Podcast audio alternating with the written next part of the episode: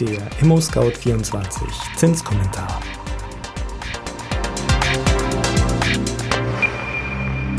Hallo und ein frohes neues Jahr. Herzlich willkommen zum ersten ImmoScout24 Zinskommentar Podcast im Jahr 2021. Die Zinsen haben 2020 ihren Abwärtstrend nicht fortgesetzt und sind erstmals über das Jahr betrachtet wieder gestiegen, auch dank Corona. Wie geht es jetzt weiter? Werden Baufinanzierungen 2021 wieder teurer? Das alles klären wir in den nächsten Minuten. Aber erstmal das Wichtigste in Kürze. Erstens Jahresbilanz. Leichter Anstieg der Bauzinsen bei allen Bindungsfristen. Zweitens, die EZB erhöht und verlängert ihr Pandemiehilfsprogramm PEP. Und drittens, Expertinnen und Experten erwarten weiterhin niedrige Bauzinsen.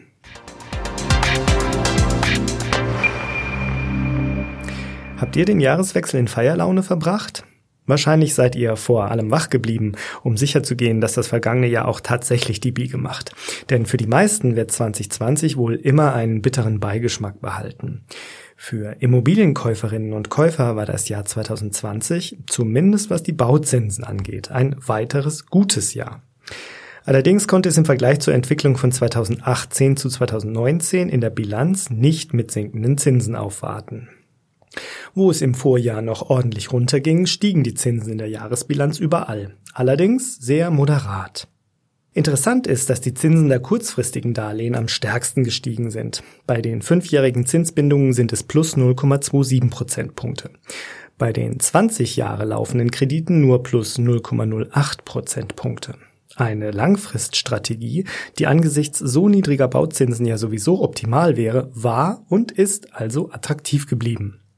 Anfang des Jahres 2020 ging es bei den Bauzinsen noch munter bergab. Den Zinstiefpunkt markierte ungefähr der Zeitraum Ende März, als der erste Shutdown in Deutschland in Kraft trat. Den größten und schnellsten Zinsanstieg gab es dann Mitte bis Ende August 2020. Mitte Dezember 2020 tagte die Europäische Zentralbank EZB und beschloss in ihrer Zinssitzung das, was ohnehin alle erwartet hatten. Die expansive Geldpolitik wird fortgesetzt.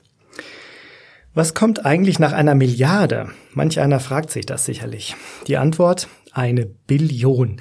Das ist eine Eins mit zwölf Nullen. Die EZB hat am 10. Dezember 2020 den Ankauf von zusätzlichen Anleihen im Wert einer halben Billion beschlossen. Zusammen mit den zuvor beschlossenen Anleihenkäufen wächst das Corona-Hilfsprogramm PEP damit auf das fantastische Volumen von 1,85 Billionen Euro. Da kann einem schon ein wenig schwindelig werden. Doch nicht nur das. EZB-Chefin Christine Lagarde verlängert das Programm auch gleich bis ins Frühjahr 2022. Möglicherweise kalkuliert sie damit, dass bis Ende 2021 das Virus dank Impfungen europaweit zurückgedrängt wird und legt dann noch eine kleine Schippe obendrauf. Für Deutschland, dem Land der Sparenden, bedeutet diese Entscheidung Minizinsen bleiben an der Tagesordnung. Das Sparbuch kann man eigentlich vergessen, wenn man sich Rendite wünscht. Die findet man weiterhin nur bei realen Werten, am Aktienmarkt, vielleicht in Gold und auch in Immobilien. Für Anlegerinnen und Anleger sowie Bauleute, die eine Immobilie für den Eigenbedarf suchen, sind die Konditionen weiterhin gut. Die Nachrichtenagentur Reuters fragte 71 Volkswirte, wie sie die Entwicklung der Leitzinsen einschätzten. Alle Expertinnen und Experten erwarten, dass er auch Ende 2021 noch bei 0% liegen wird. Kommen wir nun zum ImmoScout24 Zinsbarometer. Zum Jahreswechsel 2020-21 zeigten sich die Bauzinsen ziemlich unentschieden. Kurzfristige Zinsen zogen an, langfristige sanken und dazwischen ging es uneinheitlich zu. Der typische Kredit mit fünfjähriger Laufzeit kostete im Dezember 0,83 Prozent. Im Vergleich zum Vormonat ging es um 0,03 Prozentpunkte rauf.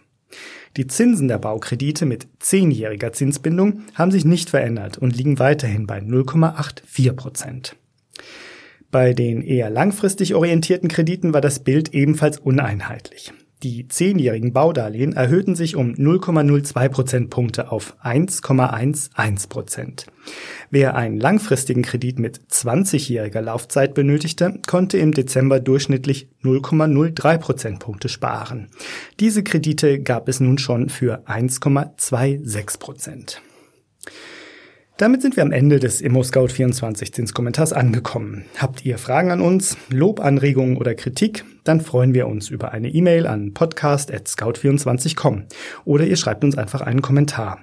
Wenn euch unser Podcast gefällt, dann abonniert ihn doch einfach bei Spotify, iTunes oder wo immer ihr auch eure Podcasts gerne hört. Und wenn ihr wissen wollt, wie es mit den Bauzinsen weitergeht und ob der aktuell herrschende Lockdown sich nochmal deutlich auf sie auswirkt, dann hört euch den nächsten Zinskommentar in einem Monat an. Am Mikrofon war Andreas Böhm. Bis bald und tschüss.